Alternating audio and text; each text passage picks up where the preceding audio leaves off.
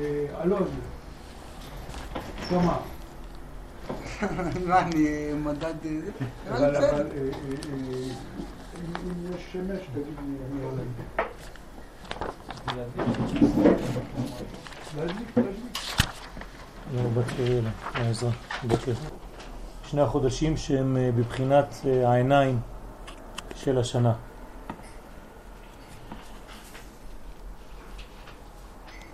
כך אומר אה, הארי הקדוש, ואנחנו נראה את זה בעזרת השם, ומה ההשלכות לגבי העבודה שלנו בחודשים האלה. הפסוק באיכה, א' ט"ז, עיני עיני יורד המים, הוא רמז לשני החודשים תמוז ואב שנקראים תרי על שם שני ימי הפורענות, י"ז בתמוז ותשעה באב. כן, לכן יש פעמיים עין, עיני עיני, יורד המים, כלומר אני בוכה, או אני בוכה ליתר דיוק, מדובר על השכינה, שהיא כביכול בוכה מהניתוק שיש בינה לבין קודשא בריחו, כנסת ישראל מהקדוש ברוך הוא, ולכן עיני עיני יורד המים, יש עניין של בכי משני העיניים, ויש דיוק פעמיים של העיניים כדי לרמז לנו על שני החודשים, תמוז ואב. ורש"י על אותו פסוק אומר, עיני עיני, כלומר תמיד עיני יורד המים. רש"י מבין את זה כחיזוק להמשכיות, לצערנו. זאת אומרת, כלומר תמיד, כן, עיני יורד המים, כפל הלשון מלמד שאין הפוגות. ככה אומר רש"י. זאת אומרת שחז ושלום תמיד החודשים האלה קשים בלי הפוגה וכל שנה אותו לחץ, אותה הרגשה של כבדות נמצאת בחודשים הללו ללא הפוגות. ומשמע מכל זה שעניין החורבן קשור לבחינת העיניים וצריך להבין את המשמעות הפנימית של הקשר הזה ולבאר מה עניינו בסייעתא דשמיא. כלומר יש לנו פה פסוק ותכף נראה שיהיו עוד כמה פסוקים שתמיד יחזרו על אותו עניין שזה סוד העיניים ונראה בפשטות שיש משהו שמרכז את הכל סביב הראייה, כוח העיניים בחודשים, ואנחנו רוצים להבין. הנה כתוב בתורה בדברים ט"ז ט"ז שלוש פעמים בשנה יראה כל זכורך את פני השם אלוהיך במקום אשר יבחר בחג המצות ובחג השבועות ובחג הסוכות ולא יראה את פני השם ריקם איש כמתנת ידו כברכת השם אלוהיך אשר נתן לך. אתם שמים לב שיש לנו פה פעמיים עניין של יראה, כן? או יראה, עניין של ראייה. יראה כל זכורך את פני השם, ואחר כך ולא יראה את פני השם רקם. עוד פעם, אנחנו באים לבית המקדש בשלושה רגלים כדי לעשות פעולה לא רק של עלייה לרגל, אלא שהפסוק אומר לנו בפירוש כדי לראות. וחז"ל דרשו, סומה באחת מעיניו פטור מן הראייה. כלומר, אדם שהוא עיוור בעין אחת, הוא פטור מהמצווה הזאת לעלות לרגל במצוות ראייה בבית המקדש. למה? שנאמר יראה כל זכורך ועוד פעם יראה. יראה כשם שבאת לראות כך בא להיראות. מה לראות בשתי עיניים? אף להיראות בשתי עיניים. ואדם שאין לו שתי עיניים, יש לו רק עין אחת, ממילא הוא פטור מאותה מצווה של ראייה. זאת אומרת שיש לנו פה דבר שהוא מאוד מאוד מדויק, זה ממש לא משחק, זה לא שאתה בא לראות את הקדוש ברוך הוא ואם אתה קצת ממצמץ בעין אחת או יש לך עין פחות או עין יותר, לא, זה ממש משהו שחייב להיות בו שתי עיניים ואנחנו רואים פה ששתי עיניים, כן, יש להם פה עניין חשוב מאוד ורש"י כתב כדרך שבא לפני הקדוש ברוך הוא, שיראהו בשתי עיניו, כך בא לראות או לראות פני שכינה בשתי עיניו. זאת אומרת שיש לנו פה חידוש. לא באים לבית המקדש בשלושה רגלים רק כדי לראות את פני השם, אלא להיראות על ידו. כלומר, מי רואה את מי?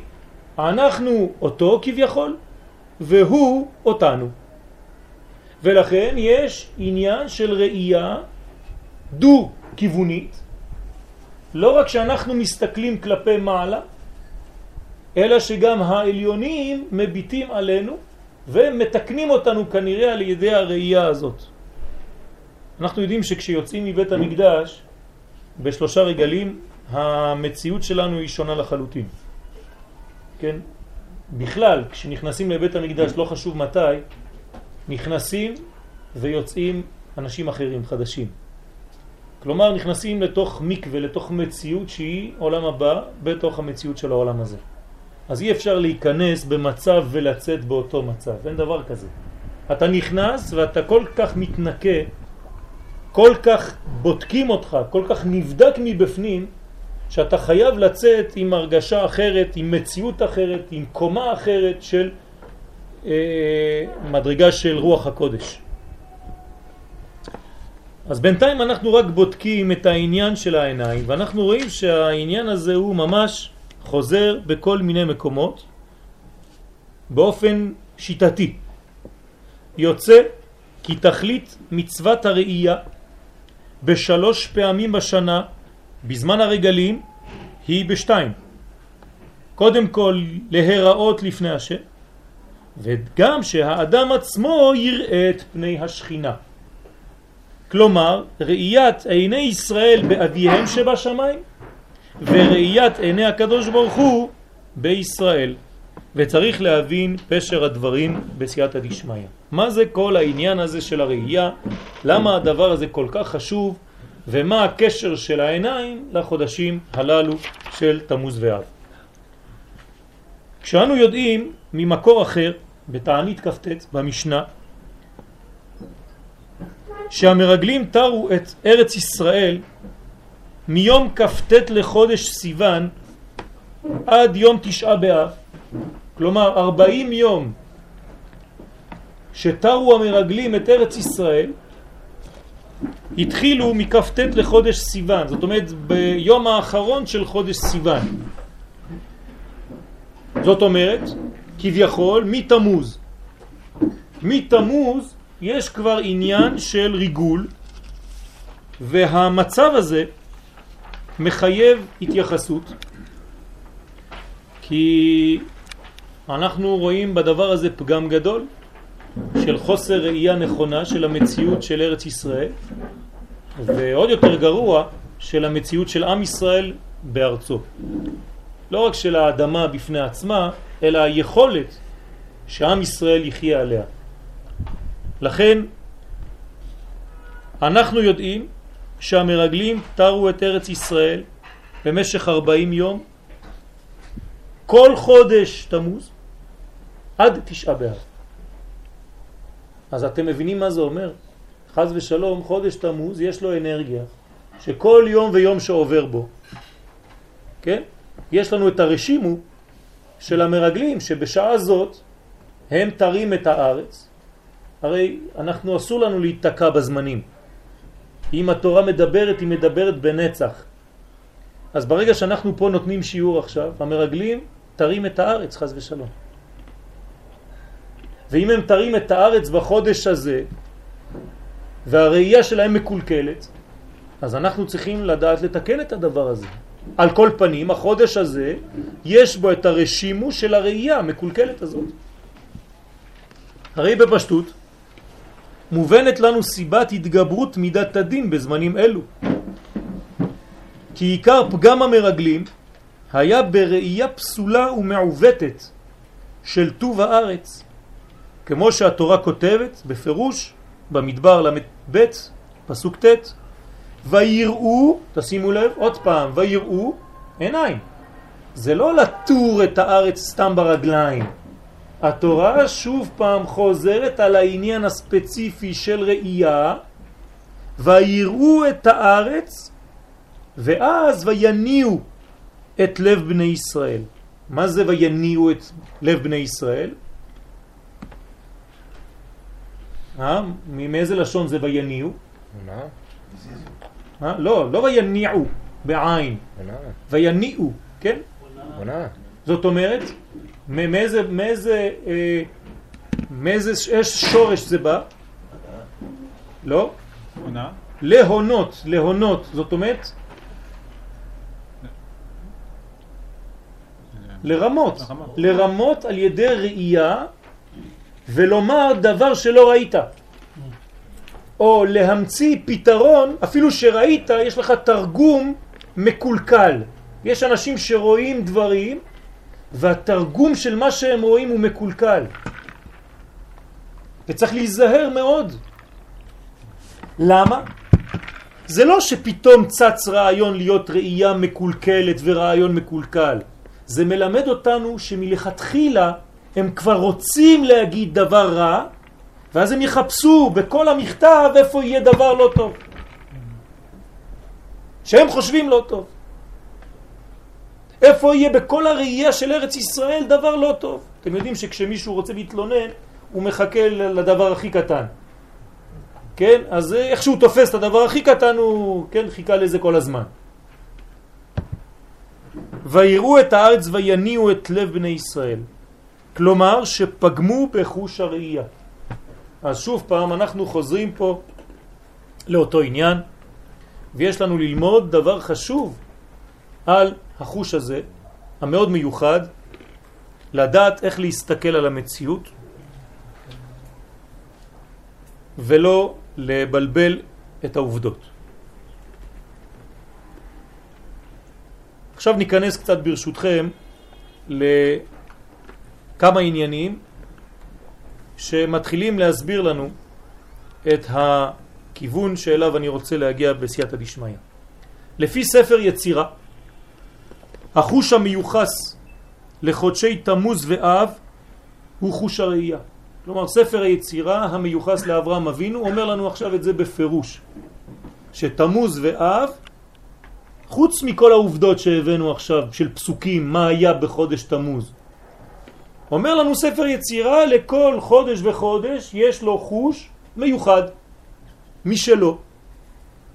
והחוש המיוחד של חודש תמוז ושל חודש אב זה העיניים.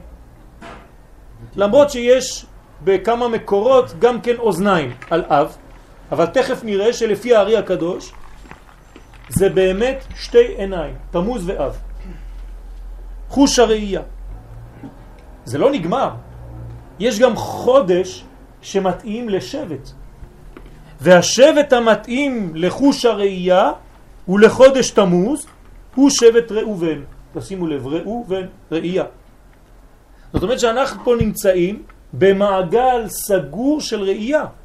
בכל מקום שאנחנו נוגעים, אנחנו רואים אנשים עם עין רעה. וחז ושלום, אם אנחנו לא מתקנים את החוש הזה בחודש תמוז, אז תמיד אנחנו נאמר דברים רעים ונראה דברים רעים דווקא בחודש הזה. כי יש בו את הסכנה ליפול למלכודת של קלקול בראייה, דווקא בחודש תמוז. אז יש לנו פה גם שבט, 12 שבטים כנגד 12 חודשים. חודש תמוז, ראובן. וזהו מה שאמרה לאה בלידתה אותו. מה אומרת לאה? כן, בבראשית כ"ט, פסוק ל"ב, כי ראה השם בעוניי. עוד פעם, כי ראה השם, עניין של ראובן, על כן קרא שמו ראובן, ותקרא שמו ראובן.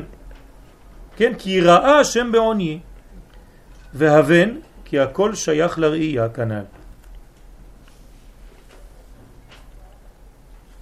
דרך אגב, כבר אמרנו בשיעור אחר, שכשהמרגלים נכנסו לארץ ישראל, הם רצו לראות את החלק החיצוני של הארץ. אתם זוכרים? האריזל אומר לנו, מחדש לנו, שמשה רבנו שלח את המרגלים לטור את הארץ. לטור את הארץ זה ראשי תיבות לאה. והם, כן, הלכו, כן, רחוב לבוא חמת, רחל. זאת אומרת שיש לנו ממש עניין פה שלאה גם כן ידוע שהיא קשורה לעיניים, נכון? ועיני לאה רכות. רכות. תשימו לב כמה דברים נקשרים באותו עניין רק למצב הזה של הראייה, של אפשרות של ראייה, של מדרגה של עיניים ושל יכולת או לתקן או חז ושלום לקלקל דווקא בחודשים הללו. וכל זה מחזיר אותנו לחטא אדם וחווה. אשר גם שם נפגם חוש הראייה בין שאר החושים. והמרגלים לקחו מפרי הארץ כמו שכבר לקחו אדם וחווה מפרי העץ. זאת אומרת שאנחנו חוזרים על אותו מסלול. חטא המרגלים שהיה, התחיל בראייה מקולקלת בחודש תמוז, הסתיים במה? בלקיחה של פרי הארץ, והוא שחזור, כי הם עשו את זה לכיוון לא נכון, של חטא אדם הראשון, שגם הם לקחו מן הפרי שהיה אסור להם לאכול ממנו.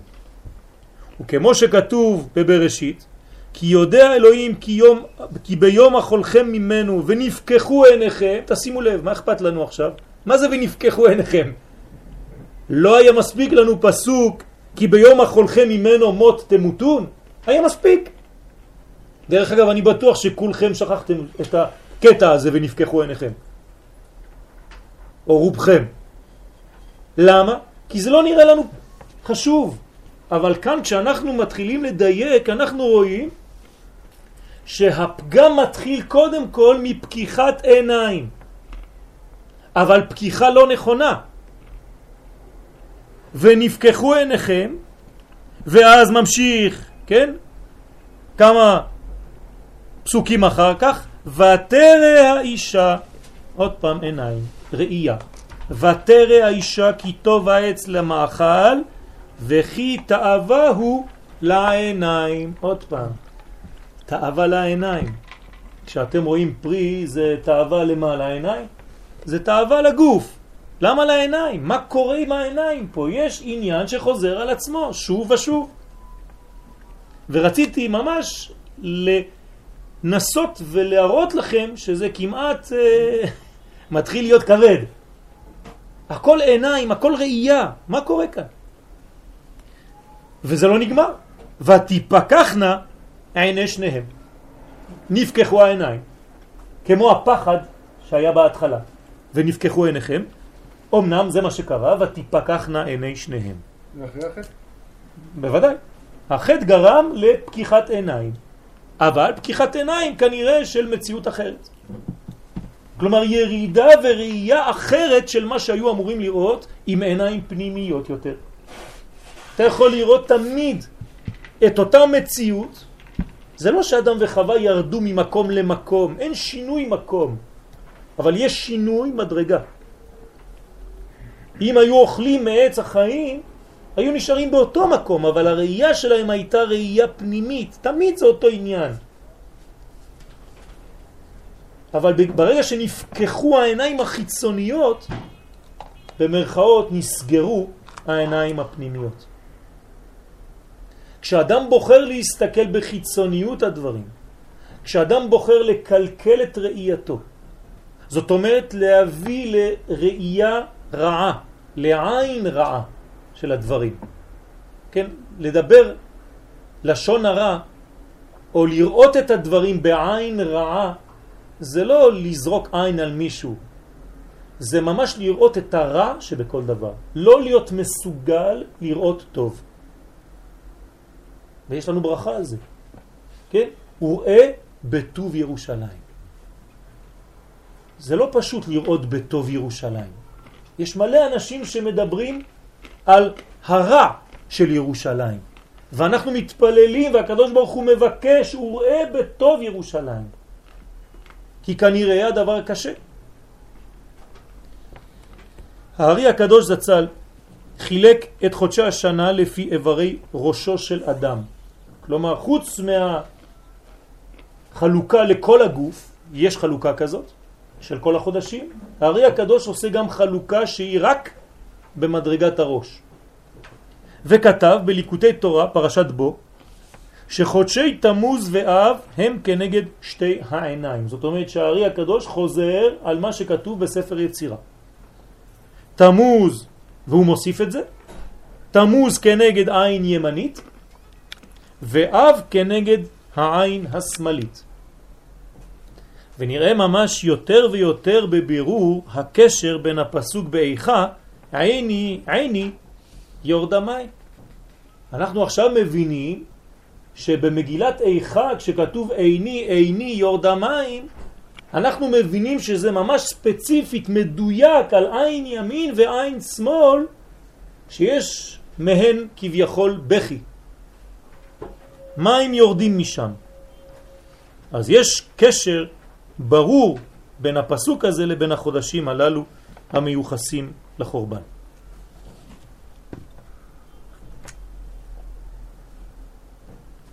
ואם נחזור עוד יותר אחורנית, חזרתי עד חטא האדם הראשון, נכון? אבל אפשר לעלות הלאה, קצת יותר אחורנית. ונתבונן בשורש הבריאה כולה, לפני הבריאה. נמצא שהדברים כבר התחילו שם. למה? כי עניין שבירת הכלים היה ממש קשור לעיניים. כלומר משום ביטול ההתחשבות בזולת והדאגה הפרטית של כל המדרגות שם. ככה מוסבר, כן, בלשון יותר נעימה, בלשון יותר קלה, מה שספרי הקבלה מסבירים, שהפגם היה באור שיוצא דרך העיניים, שהוא נקרא עולם הנקודים, ומשום מה היה אותו פגם?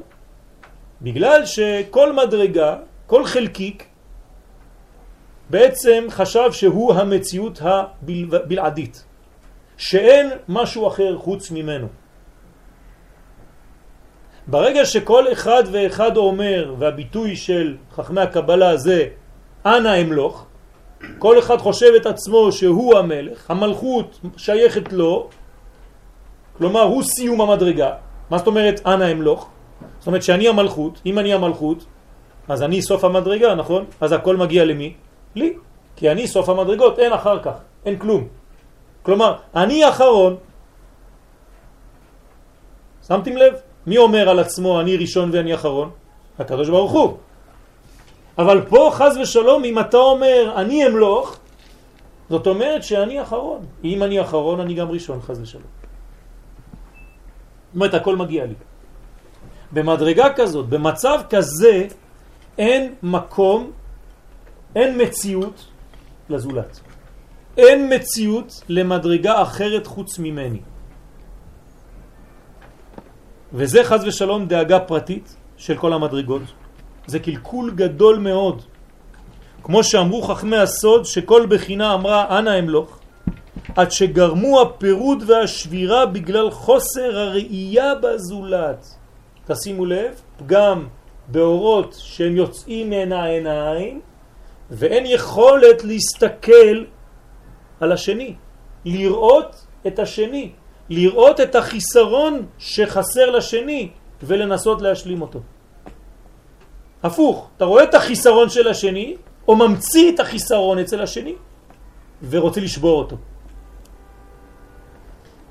לאחד ולקשור כל המדרגות יחד. כלומר, אם אני מסוגל להסתכל ולראות ולדעת שיש מישהו אחר חוץ מהמציאות של עצמי, אז יש כבר התקללות. אבל אם אין התקללות בין הספירות, אז חז ושלום, כן, אין מול ספירת החסד, אין את ספירת הגבורה. כלומר, היא ישנה, אבל חסד לא שם לב לגבורה. מה זה אומר? שהוא משפיע בלי גבול. זה מה שזה אומר. אם ספירת החסד, אין מול ספירת החסד ספירת גבורה, זאת אומרת שהחסד נותן, נותן, נותן, נותן בלי גבולות, בלי מינון, בלי כלים מתאימים. וזה הופך להיות חז ושלום מבול, שיטפון, כי אין בלימה. כן, הפוך בולם, קבל מבול. זאת אומרת שכשספירה לא שמה לב לספירה שמולה, יש בעיה.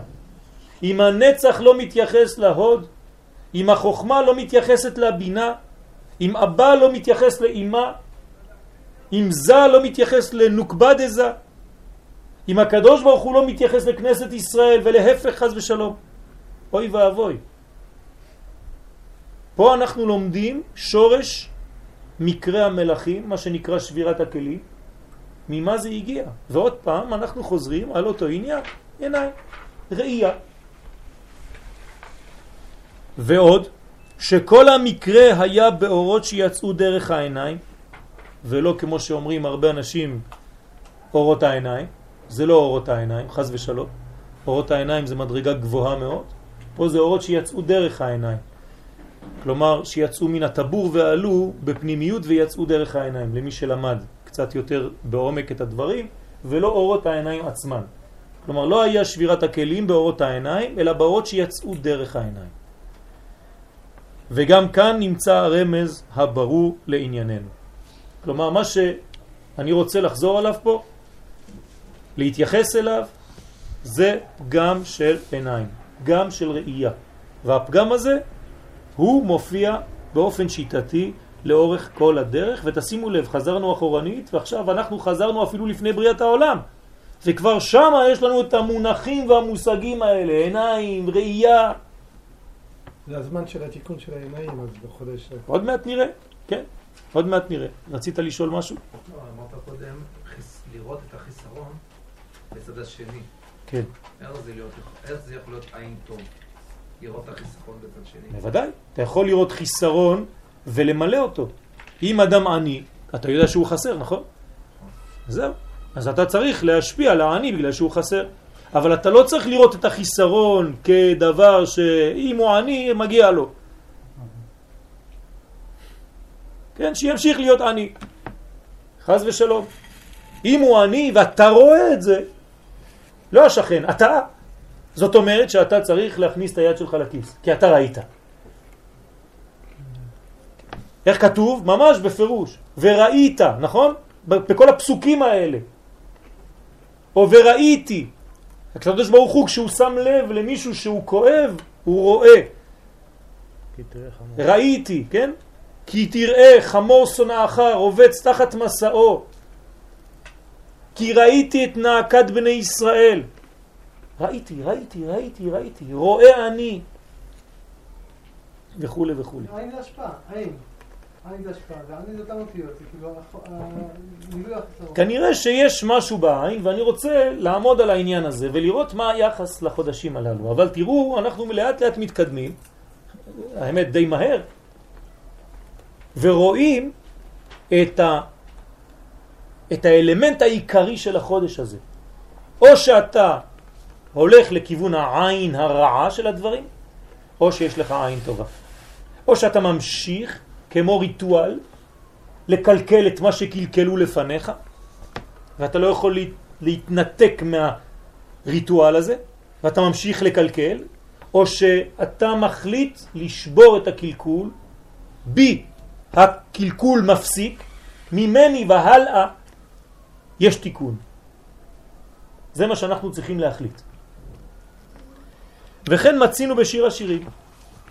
כתוב בפרק ו' פסוק ה' עשה בי עינייך מנגדי שהם הרהיבוני. הקדוש ברוך הוא מבקש מכנסת ישראל, שהיא דומה לאישה יפה, עשה בי, תסובבי את עינייך מנגדי, תפסיקי להסתכל בי בעיניים. למה הקדוש ברוך הוא אומר את זה לכנסת ישראל? שהם הרהיבוני. כלומר, יש השפעה על ההסתכלות שלך, כנסת ישראל, כשאת מסתכלת בקדוש ברוך הוא, הקדוש ברוך הוא נמצא במצב של נרהב. זה מבט מרהיב, מרהיב עין. אם זה מרהיב עין, משמע שיש עשייה בעניין של הסתכלות. כלומר, העין גורמת לפעולה. אפילו שזה פעולה שאתה לא רואה אותה, יש כאן פעולה.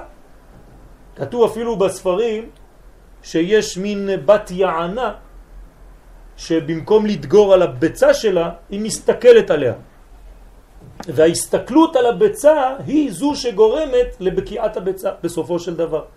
ואם חז ושלום מישהו עובר באמצע ומפריע, חותך את ה... את ה... את ה... את ההסתכלות הזאת, אז הבת יענה רודפת אחריו וכן, מחסלת אותו. כלומר, יש פה עין בעין. יש משהו בראייה שהוא כוח. גם בגמרא, בעניין של נזקים. האם הזק ראייה שמי. הזק ראייה שמי הזק? אז כנראה שכן. אנחנו רואים ששכן שמסתכל עליך כל היום, בסופו של דבר אתה כבר לא יכול לחיות באותו מקום. הוא תמיד במרפסת, מסתכל עליך, כל מה שאתה עושה זה, זה הזק. אתה ניזוק מהראייה של השכן. כן? שתום העין, זה לא סתם. או חז ושלום כשאדם אוכל, יש הלכה, אסור להסתכל באדם כשהוא אוכל. הלכה. שמא ייגרם לו נזק מהעניין הזה שאתה מסתכל בו כשהוא אוכל. תן לו לאכול בשקט. לא לעמוד מולו ככה ולהסתכל עליו איך הוא מכניס לפה. אז אנחנו רואים פה שיש עניין מאוד מיוחד בחודשים הללו, והוא אקטיבי. לכאורה עין זה כלום, מה, הסתכלתי, ראיתי, מה עשיתי? בת יעין גם זה אולי השכינה. בת יענה. כן. עין. טוב. אז הסבי עינייך מנגדי שהם יריבוני, ככה מבקש הקדוש ברוך הוא מכנסת ישראל. ההפך, אם אנחנו כל כך מרהיבים, אז הקדוש ברוך הוא היה אומר לנו לכאורה, תמשיכי להסתכל עליי. כן, למה הקדוש ברוך הוא מבקש מאיתנו להפסיק להסתכל עליו? מה דעתכם? אה? זה מבייש אותו? מפריע לו? מה? מפריע לו להוציא את הדין על אומות העולם. לפעמים הקדוש ברוך הוא צריך לטפל באומות העולם. וכדי לטפל באומות העולם, כך אומר הרב לוריה שליטה, חידוש עצום. כדי לטפל באומות העולם הוא צריך להוציא מהנרתיק שלו את מידת הדין. אבל אם עם ישראל מסתכל על הקדוש ברוך הוא באותו זמן, אז מה קורה לקדוש ברוך הוא? הוא נמס. הוא לא יכול להוציא את מידת הדין על אומות העולם. אז מה הוא אומר לאשתו כביכול, כנסת ישראל? תפסיקי לה, לה, להסתכל עליי, כי אני לא יכול לעשות את העבודה שאני צריך לעשות על אומות העולם. אז הסבי עינייך מנגדי, אל תסתכלי עליי באותו זמן. למה? כי אני מסתכל עלייך, אני כבר לא יכול לעשות כלום, אני לא מסוגל להוציא דין, כביכול. כמובן שהקדוש ברוך הוא יכול להוציא דין בכל מצב, אבל זה ללמד אותנו כמה חיבתו של המקום עלינו וכמה חיבתנו עליו. כמה ההסתכלות שלנו חשובה. לפי פירוש רש"י שם, בחינה זו מגדילה ומלהיבה את קשר האהבה שיש בין הקדוש ברוך הוא לכנסת ישראל. תשימו לב מה אומר רש"י, דברים ממש דבש. כל, כל אישה חולמת שבעלה יגיד לה דבר כזה. תראו מה אומר רש"י, כמו שכתוב שם, אני מצטט את דברי רש"י, כבחור שארוסתו חביבה וערבה עליו, ועיניה נאות ואומר לה, הסבי עינייך מנגדי כי בראותי אותך ליבי משתחץ ומתגאה עליי ורוחי גסה כי איני יכול להתאפק. זה מה שאומר הקדוש ברוך הוא, כך אומר רש"י לכנסת ישראל. וכדי להבין מעט בסייעתא דשמיא יסוד הדברים, נקדים בדברי האריזל, בעץ חיים, סדר הצילות, אורות וכלים. אומר האריזל שם שהכל נברא בסוד זכר ונקבה, לפי המדרגות השונות. זאת אומרת, בכל מקום, לא חשוב על איזה תחום שאנחנו מדברים עליו, לא חשוב באיזה עניין, תמיד כל מה שהקדוש ברוך הוא ברא בעולמו, ברא את זה זכר ונקבה. ולמרות שהכלים הם בחינת הגוף, כן, עכשיו אני לוקח אורות וכלים. אז אורות וכלים בקבלה זה קצת מושגים קצת קשים. מה זה אורות וכלים? מאיפה זה בא? אז אורות אולי אנחנו יכולים להבין כי הקדוש ברוך הוא, כן, בהתחלה נקרא אור אין סוף ממלא כל המציאות. בסדר? אז נגיד שאורות אנחנו יכולים, מהאור מושפע אור. בסדר. אבל הכלים, איפה הגיעו כלים? אין כלים. איזה כלים?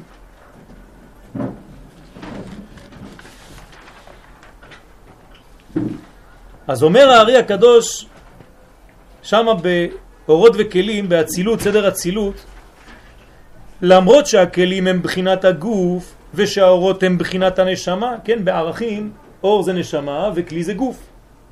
הנה אף על פי כן הם באים משורש אחד, של התפשטות אור פשוט. אז מה קרה לאותו אור? בהתחלה יש אור פשוט, אור פשוט ממלא כל המציאות. רק שיש התפשטות של האור הזה, כביכול האור מתרחק משורשו, וברגע שהוא מתרחק משורשו, אני ממש עושה לכם קיצור דרך של הרבה הרבה דפים, ב... כשהוא מתרחק משורשו האור הזה מתעבה. והעיבוי של האור הזה, כן, יש חלק ממנו שחוזר למדרגה העליונה, כי הוא לא רוצה להפוך להיות משהו אחר ממה שהוא. והחלק שנשאר הופך להיות עוד יותר עבה, כי האור עזב אותו, חלק מהאור עזב אותו. יש אור זך ואור דק. האור הזך נשאר קשור לשורשו, והאור העבה נהיה עוד יותר עבה כי האור הזך עזב אותו. אז האור העבה הזה הופך להיות בסופו של דבר כלי. אבל בהתחלה האור והכלי באים מאותו מקור. יש רק אור. משורש אחד של התפשטות אור פשוט, אשר בתהליך התפשטותו נתעבה חלק של האור ונפרד מן החלקים הזקים. כלומר, שנעשה בו העלם והסתר, ומן החלק הזה נעשה הכלי. חלק מהאור הזך עזב אותו, והוא נהיה מגושם יותר. התהליך הזה שאתה אומר זה נקרא צמצום? מה שאמרת עכשיו? כל הצמצום בעצם חוזר על עצמו כמה וכמה פעמים, זה התלבשות, זה לבושים וצמצומים והעלם והסתר שהם כמה וכמה מדרגות עד שמופיעים כלים גשמיים בעולם הזה. בעוד שהחלק הזך נשאר שייך לאור המקורי, כפי שהיה בתחילה, וחלק זה מיוחס לנשמה. אז בסופו של דבר, מאור אחד, יש לך בסוף התהליך גם נשמה וגם גוף. היה גוף כאילו לפני האור הזה. מה? היה גוף לפני האור הזה. לא מה? שלא היה גוף. מה זאת אומרת? מאיפה היה הגוף? הגוף, מאור אחד אתה אומר שיש אור זר ואור שיותר עבה. נכון? אבל האור זר בא להשלים גוף שהיה כבר. לא, לא. לא, איפה היה קיים גוף? אה, לא היה את הכלי לפני זה? איפה? מאיפה? היה אור פשוט ממלא כל המציאות. איפה כלים? שאלה איך התחיל התהליך, זה השאלה. כן, זה משהו אחר. כשהמעציל לפני כל דבר, כן, מתחיל, מה יש? אור אין סוף ממלא כל המציאות. אין עניין עדיין של כלים ואורות. למרות שגנוז, גנוז, גנוז בשורש אפשר לדבר על זה, אבל אין כלים. אמר הכלי זה אור. יפה מאוד. זה בדיוק מה שאנחנו לומדים פה. שהכלי זה לא פחות ולא יותר מאשר אור, רק אור שנהיה יותר ויותר עבה. זאת אומרת שהאור הזך יותר עוזב יותר ויותר את הכלי, את האור השני, כן? כאילו האור נחלק לשני חלקים של אור, אור עבה ואור זך, ומהאור הזך נשאר אור, נשמה, ומהאור העבה הופך להיות יותר ויותר כלי. אבל בהתחלה הכל אור, כמו אנרגיה ו- וחומר, כמו אנרגיה וחומר, להבדיל, כן? מה, שמה? שזה מה שאיינשטיין... גם החומר. גם החומר זה... זה גם אנרגיה. ואנרגיה. נכון. ובאמת נרמזו הדברים אצל אדם וחווה. יש את זה ברמז. שבתחילה נקראו בשם כולל אדם. למה הם נקראו אדם בהתחלה? שהיה כלול מחלק זכר ומחלק נקבה. אבל הכל באחד. במציאות הנקראת אדם. ואחר כך, על ידי התרדמה והנסירה, נפרדו לשתי בחינות, זכר ונקבה, אור וכלי, נשמה וגוף נבדלים. זאת אומרת שבהתחלה הכל מופיע באחדות כוללת. ולאט לאט בתהליך של עיבוי, שהקדוש ברוך הוא רוצה אותו, כי תכלית בריאת העולם זה שיהיה כלים, למטה, גילוי בתוך כלים, בתוך חומר, מציאות העולם הזה. זה לא סתם שחז ושלום יצאו הדברים מהשגחה אלוהית והדברים מתרחקים, מתרחקים ונהיים חומר ואנחנו לא יודעים מה זה הופך להיות בסוף. לא, יש שליטה על כל העניין הזה, זה תהליך רצוי.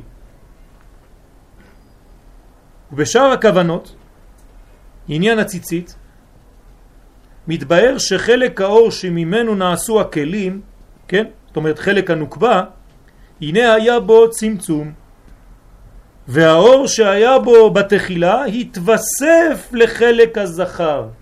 זאת אומרת, מה קורה פה? יש אור אחד, שהאור אחד הזה מתחיל להיות תהליך שהוא מתרחק מהשורש, וחלק מהאור הזה לא רוצה להתרחק מהשורש. אז מה הוא עושה? הוא חוזר לשורשו כביכול, וחלק אחר נשאר, נפרד ממנו. החלק המתרחק יהפוך להיות חלק כלי.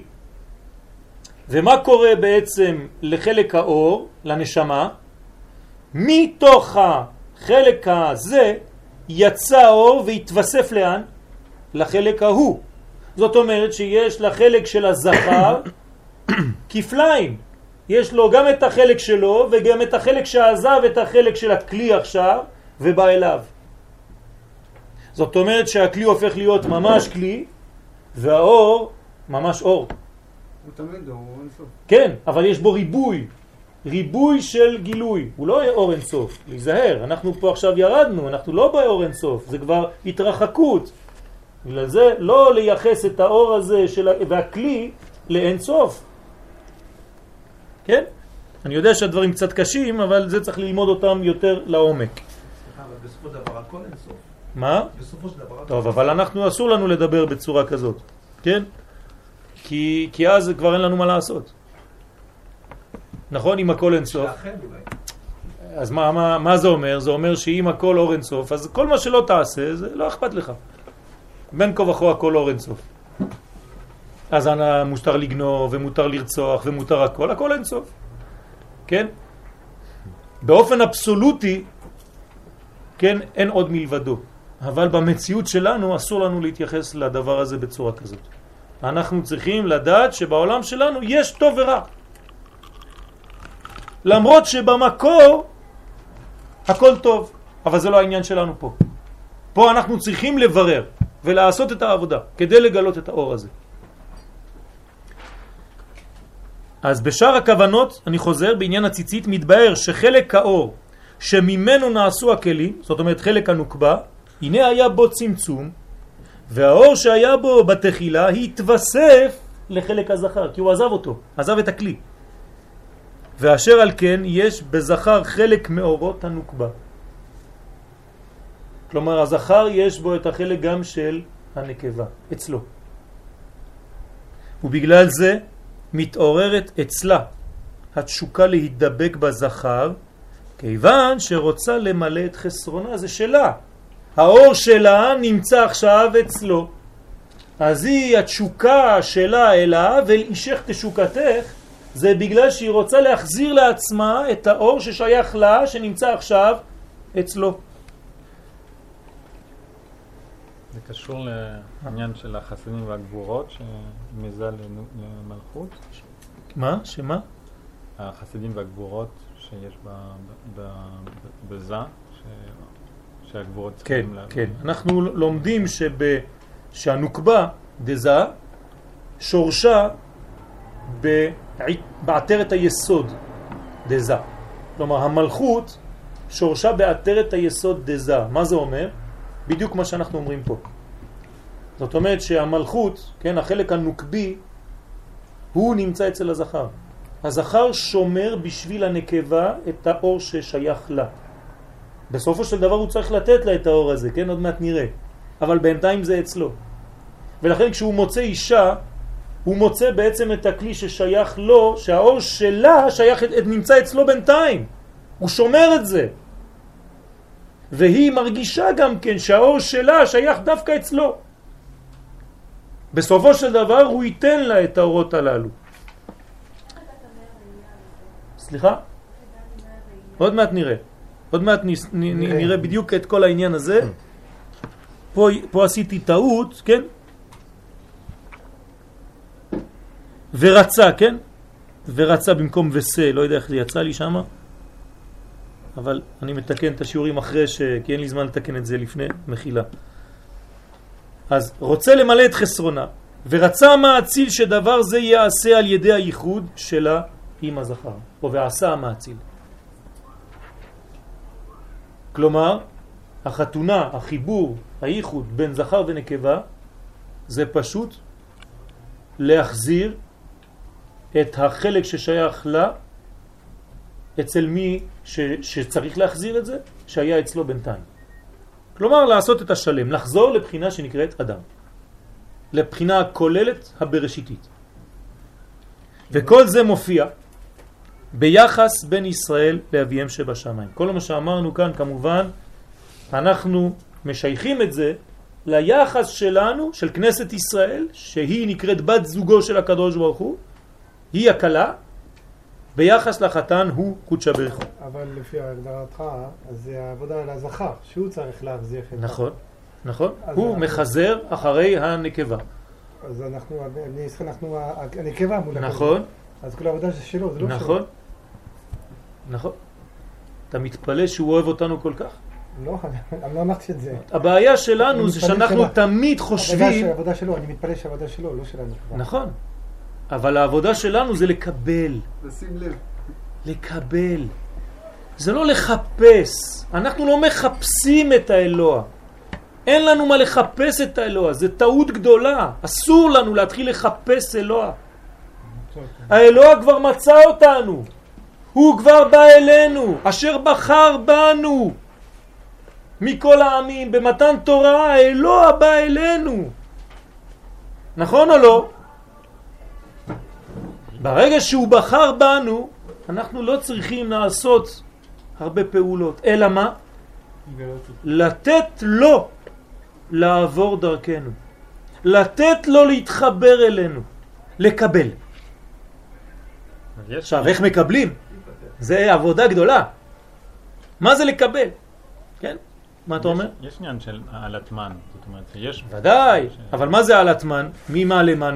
מאיפה אתה מעלמן? מעמד. איך אתה הגעת בכלל למדרגה לעלות מן? מה אתה מעלה? ממה אתה מעלה? ממה שהוא נתן כבר, נכון? אז לפני העלאת מן הייתה ירידת מד. אין דבר שמתחיל פה, אין דבר כזה, הכל התחיל ממנו, כן? היחס שלנו, זה צריך להיזהר מאוד, הרב קוק זצ"ל בעניין הזה מאוד מאוד מחמיר. שצריך מאוד להיזהר שהיחס בינינו לבין הקדוש ברוך הוא צריך תמיד להתחיל במה? תמיד הוא מתחיל. במה? ביוזמה שלו. לא ביוזמה שלנו חז ושלום. כי אם זה מתחיל ביוזמה שלנו, מה זה אומר? יפה מאוד. זאת אומרת שאני מכניס את הקדוש ברוך הוא למגירה שדומה לי, לאנושית, למגירה מצומצמת. וזה נקרא מינות. מה זה מינות? מה זה למינים? ולמלשינים אל תהי תקווה. מה זה מין?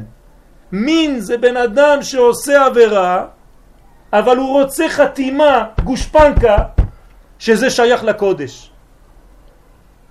זאת אומרת, חטא העגל, חטא העגל, חטא העגל, עבודה זרה. ולמי אתה משייך את זה? לקדוש ברוך הוא. כלומר, זה לא שאתה עושה עבודה זרה ושוכח את הקדוש ברוך הוא. לא, אתה אומר על העגל, אלה אלוהיך ישראל. זאת אומרת, יש לי אפילו חותמת מהרבנות הראשית, האלוקית. זה חמור ביותר.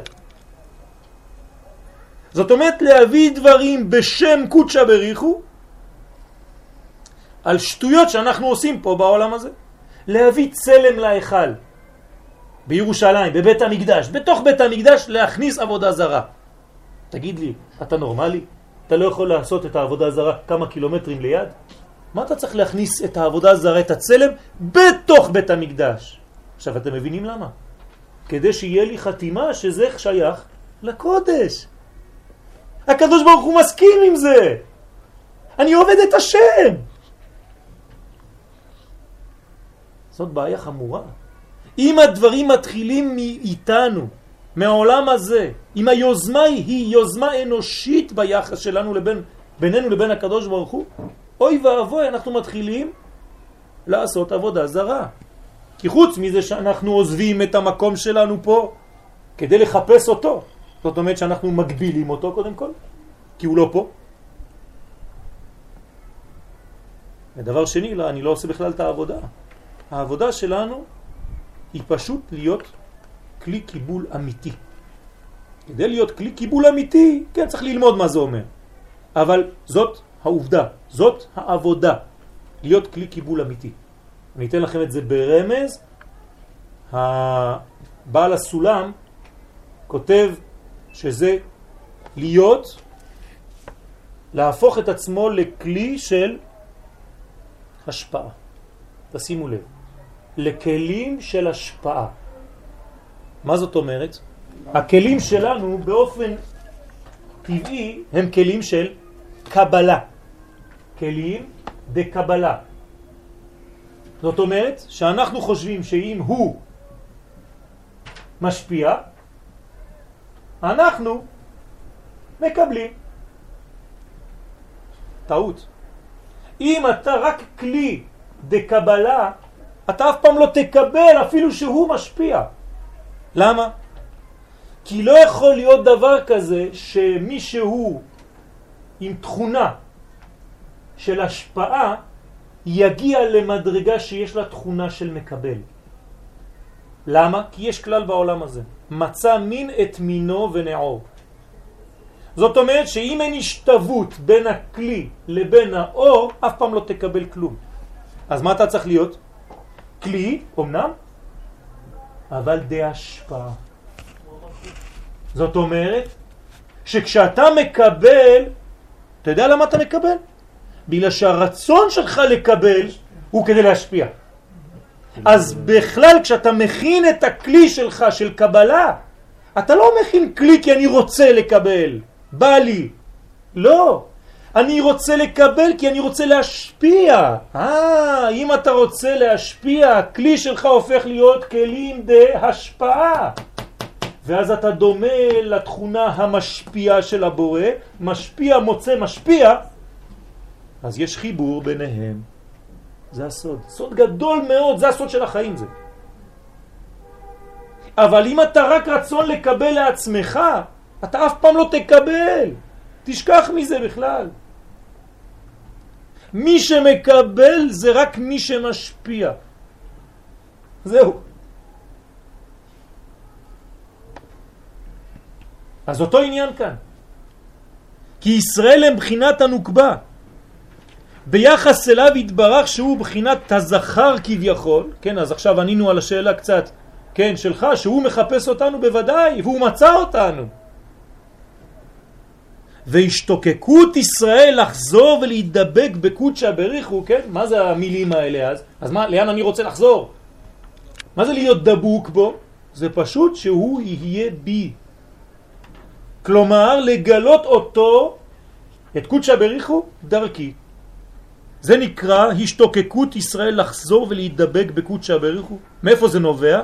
נובעת ההשתוקקות הזאת מהעובדה שנשמות ישראל חצובות מתחת כיסא הכבוד. במילים פשוטות, מאיפה אנחנו באנו? ממנו התברך. כמו אותו כלי שבעצם האור לקח את האור של הכלי ושמר אותו בינתיים. אז הקדוש ברוך הוא שומר את הנשמות שלנו ותמיד באופן טבעי, אפילו תת מודעי, מה אנחנו רוצים? לחזור, לקבל את האור ששייך לנו, כי אנחנו חצובים מאותו מקום. כלומר, חלק בלתי נפרד ממנו התברך.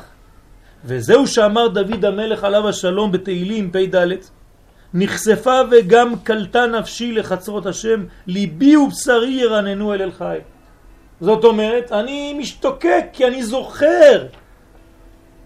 יש לי זיכרון פנימי מהותי שאני כל כולי ממנו התברך.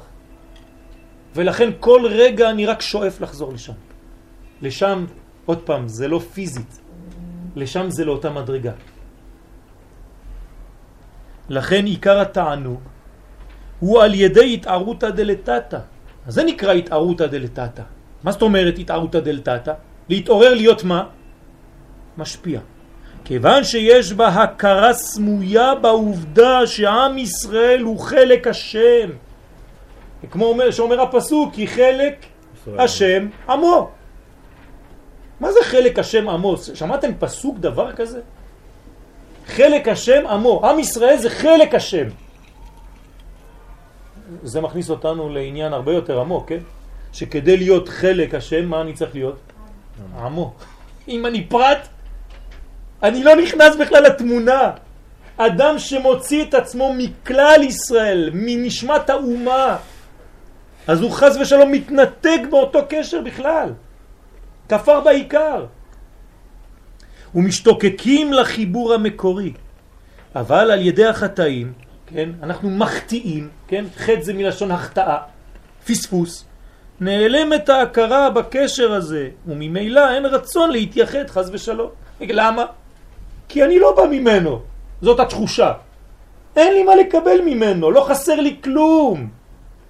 שמתי לכם בסוגריים, והוא סוד שאין הקדוש ברוך הוא והגאפתן יכולים לדור יחד. למה? מה אומר הגאפתן? כיוון שנדמה לו, לגאפתן, שהוא שלם ואין בו חיסרון כלל. אז אם הוא שלם, חסרון. אז לא חסר כלום. כן, כמה זה בגמטריה גאווה? ג' שלוש ועוד. אחד ועוד. שש ועוד חמש, חמש עשרה. כנגד אותיות יודקה. זאת אומרת לא חסר לו כלום, יש לו כבר את היודקה. והוא בעצמו ו"ק. אז הוא יודקה ו"ק. שם ישמור. אנא אמלוך, אני המלך. זה הגאוותן, מי שיש לו גאווה יש לו יודקה, הוא חושב שיש לו כבר יודקה, יש לו כבר מוחין, מי שלא, לא חסר לו כלום. הוא אפילו יכול לצעוד. ובחינת העיניים היא שורש התעוררות התשוקה, אנחנו חוזרים לעניין של העיניים. בחינת העיניים היא שורש התעוררות התשוקה להידבק בו יתברך. מה זאת אומרת? למה דווקא דרך העין? העין יש לה מנגנון מיוחד שדרכה עוברת התשוקה. ולא תטורו אחרי לבבכם ואחרי עיניכם. הלב והעיניים זה מדרגה מיוחדת. אמנם העיניים רואות מה שהלב רוצה לראות, אבל יש עבודה ספציפית בעין שדרכה עובר כל המסלול. העין רואה, לב חומד וכלי המעשה גומרים.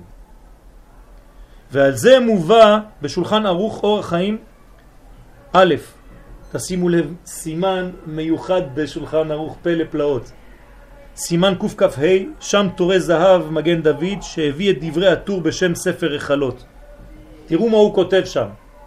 אמר הקדוש ברוך הוא, ברוכים אתם להשם אם תאמרו ותגידו לבניי, כן, הקדוש ברוך הוא מדבר עם המלאכים והוא אומר להם, אתם רוצים לגלות משהו לבנים שלי? אני אגיד לכם מה לגלות. אם תגידו לבניי מה שאני עושה בשעה שמקדישים ואומרים קדוש, קדוש, קדוש, זאת אומרת בקדושה, בעמידה, בחזרה, אתם רוצים לגלות להם מה אני עושה? לימדו אותם שיהיו עיניהם נשואות למרום לבית תפילתם, תגידו להם להרים את העיניים למרום, כלומר עיניים עצומות אבל מסתכלים למטה וחושבים למעלה, ונושאים עצמם למעלה, כן? עפים, אנחנו מתרוממים, נכון? כי אין לי, אומר הקדוש ברוך הוא, הנאה בעולם כאותה שעה שעיניהם נשואות בעיניי ועיניי בעיניהם. ההנאה הכי גדולה לקדוש ברוך הוא בעולם זה כשאנחנו אומרים קדוש, קדוש, קדוש, בנקדישך ונעריצך. אין הנאה בעולמי יותר מהרגע הזה, אומר הקדוש ברוך הוא. כי אתה מסתכל בי ואני מסתכל בך. מעניין. אתם יודעים שאסור בעניין של תפילין, כן, להיות בהסך הדת מהתפילין. אפילו באמצע תפילה, לא בעמידה, בשאר התפילה. כלומר, יש ציטוט אחד בארי הקדוש, פשוט מבהיל. אומר שפעם אחת הוא ראה נשמה של אחד מגדולי ישראל, כן, בשמיים כבר, שהיו מענישים אותו, למה? בגלל שהוא חשב קצת כוונה כשהוא אמר הוא בא לציון גואל, והוא שכח שיש לו תפילין עליו. מפחיד. כן? אבל בעמידה מותר לנו. כי העמידה הזה, זה העניין. באותה שעה, תשימו למה אומר הקדוש ברוך הוא, באותה שעה אני אוחז בכיסא כבודי בדמות יעקב. מי זה דמות יעקב? שורש ישראל.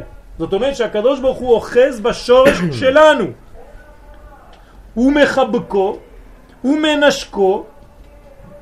תראו איזה יופי.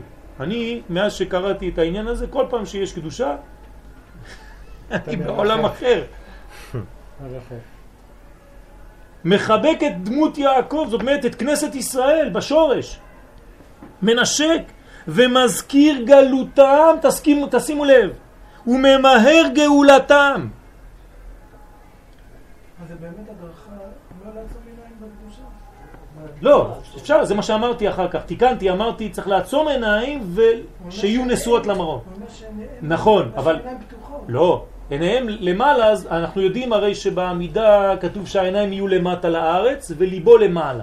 זאת אומרת, על ידי שהעיניים שלי למטה, אני אפילו מסתכל בעיני רוחי כמובן למרום. הרי לאן אני אסתכל? מה אני חז ושלום עושה מהקדוש ברוך הוא דמות? אני רק מייחס את הראייה שלי לשכינה. לקודשא בריחו. זה מדרגה עליונה מאוד. ממהר גאולתם. שבזה מתעוררת כביכול התשוקה של הקדוש ברוך הוא להתחבר עם עם ישראל ולהחיש גאולתם. ודרך מה זה עובר? דרך העיניים. עוד פעם. תשימו לב. עיניהם נשואות למרום. עוד פעם, דרך העיניים. עכשיו, על איזה עיניים אנחנו מדברים כאן? על עיניים פנימיות. על עיניים חודרות. על עיניים של תוכן. לא של ראייה חיצונית ורעה של המציאות, אלא לראייה פנימית, אמיתית, מקורית, כמו הדור שלנו. אוי ואבוי למי שמסתכל רק על החלק החיצוני של הדור שלנו, על כל עיוותיו. הוא אף פעם לא יאמין שאנחנו בדור של גאולה. הוא תמיד יחשוב שאנחנו בדור שכל כך מקולקל שלא מגיעה לו גאולה. ואנחנו מצווים על הדבר ההפוך לגמרי. להאמין שעם ישראל הוא עם שמוכן ומסוגל ושייך לעניין הגאולה אפילו עכשיו, ודווקא עכשיו. אסור לנו ללמד חובה על עם ישראל, אלא זכות. זה לא אומר שאנחנו שיקורים ולא רואים את הדברים, אבל אנחנו מאמינים בתוכן. כמו שאומר תיקוני זוהר, שהדור של הגאולה יהיה רע מבחוץ, כן? וטוב מבפנים. צבא. תו מלגב וביש מלבר. ולבושה דילה ביש. הלבוש שלו יהיה מקולקל, אבל תוכו, פנימיותו של הדור הזה, טובה מאוד. וזה אם אתה לא מאמין בזה, אתה בבעיה. אגב, לגבי שלושת הרגלים, שאומרים שם שמישהו אה, סומה בעין. כן. מה מדובר, בעין ריחונית או בעין אה, גשמית? אה, היא ממש שמה להלכה. להלכה? להלכה, כן, אדם שהוא סומה באחת מעיניו, הוא פטור מעניין של ראייה בבית המקדש. והוא הסוד בפסוק בשיר השירים, כן, הסבי עיניי, שראינו מקודם, שעל ידי התשוקה שמתעוררת בין האוהבים, על ידי זה ממהרת הגאולה לבוא. כלומר, אני מסתכל על קודשא בריחו כביכול. והעיניים שלי זה כל כך עיניים שנו, תתגלה כבר, תבוא. שנאמר בה, כי עין בעין יראו בשוב השם ציון. תשימו לב, הגאולה קשורה רק לעין. כי כשיהיה עין בעין, בשוב השם ציון. מעניין שלא כתוב משהו אחר. מתי הגאולה מתחילה? כשהקדוש ברוך הוא מחזיר שכינתו לציון. כשעם ישראל חוזר לארצו. יש אנשים שלא רואים? בוודאי, לצערנו. גם על זה יש פיקפוק. צריך עיניים מיוחדות כדי לראות שהקדוש ברוך הוא אכן מחזיר שכינתו לציון, למרות שזה מתלבש ועובר ומשתמש באנשים שלא נראים לנו כל כך. חיבור מים תחתונים עם מים עליונים. להיות קמא מלכה. זה העניין של החיבור שלנו. זה העניין של העין בעין. כדי לתקן את עיני עיני יורד המים של איכה. ומכאן נלמד שהזיווג דלא פסיק בין אבא ואימא אילאין, כן, אנחנו יודעים שבפרצופים העליונים, חוכמה ובינה, שהפרצופים שלהם הם אבא ואימא, כן, יש להם ייחוד, זיווג דלא פסיק, אף פעם אין ניתוק ביניהם. למה? עכשיו אנחנו מבינים למה. אתם יודעים למה? כי אבא מסתכל תמיד באימא, ואימא מסתכלת תמיד באבא. נובע מזה שישנה ביניהם הסתכלות תמידית עין בעין, זה הסוד. הרי כשאתה לא אוהב מישהו, אתה לא מסוגל להסתכל לו בעיניים. אז תמיד כשהוא מסתכל עליך אתה מסובב את הראש.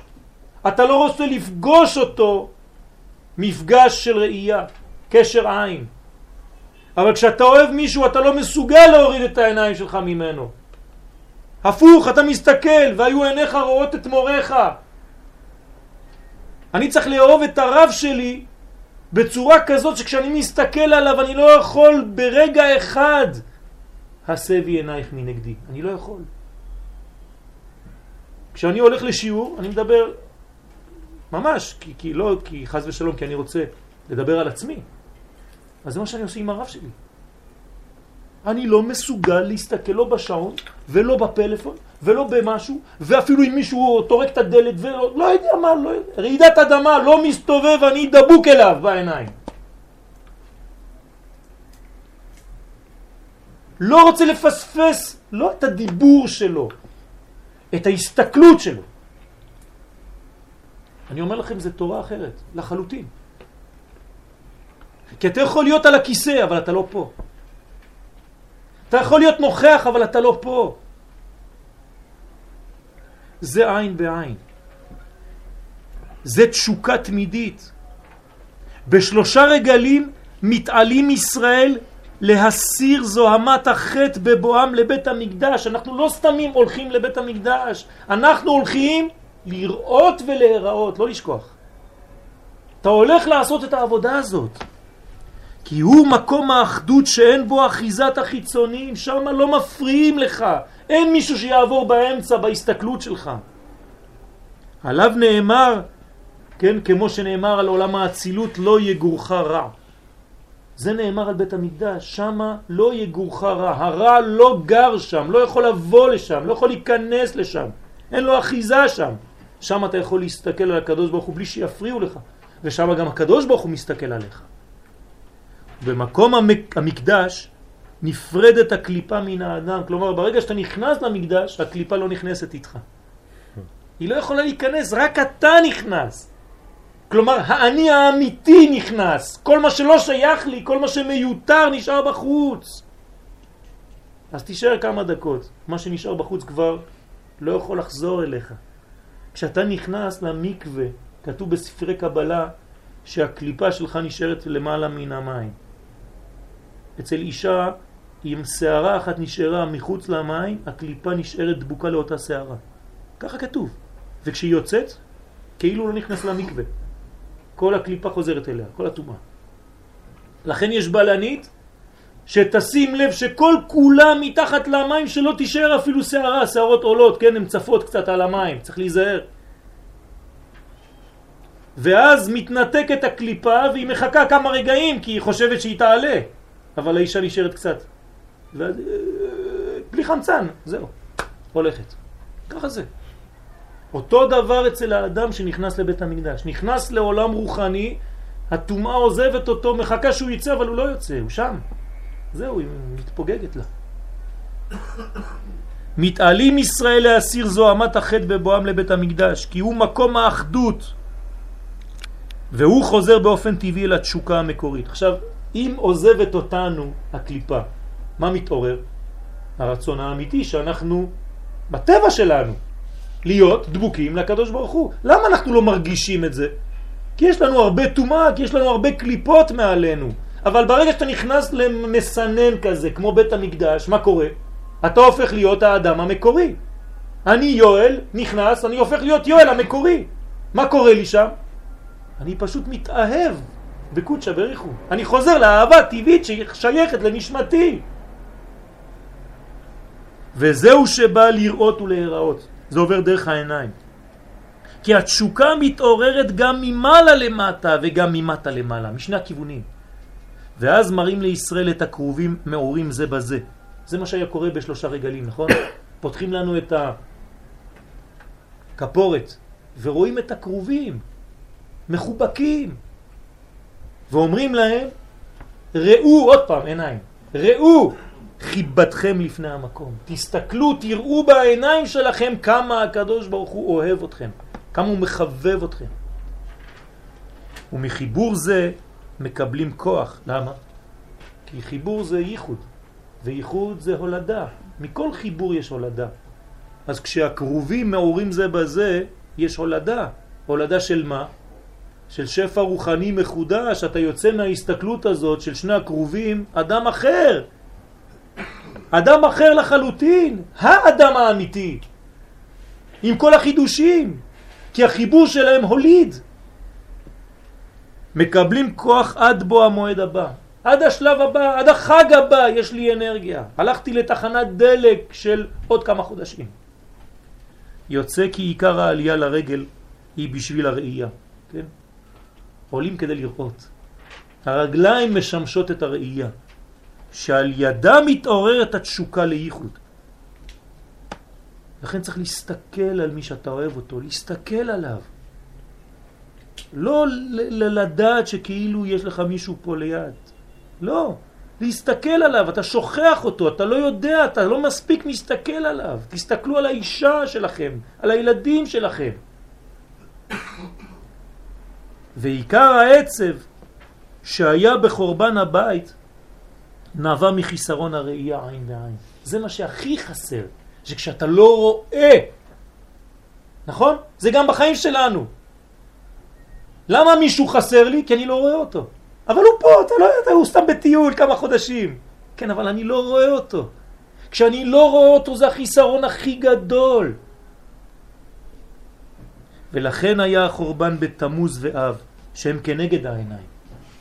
והתיקון, זה מה שבאנו לעשות, לתקן, לתקן עולם במלכות שדי.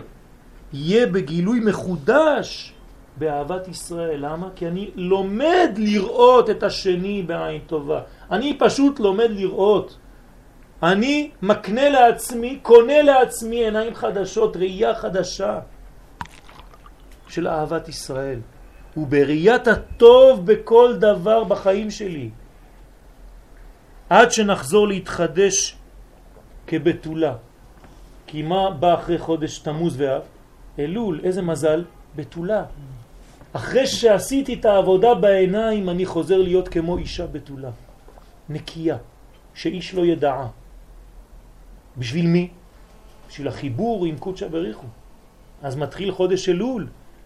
כבתולה בחודש אלול לקראת הייחוד האמיתי והשלם, במהרה בימינו אמן.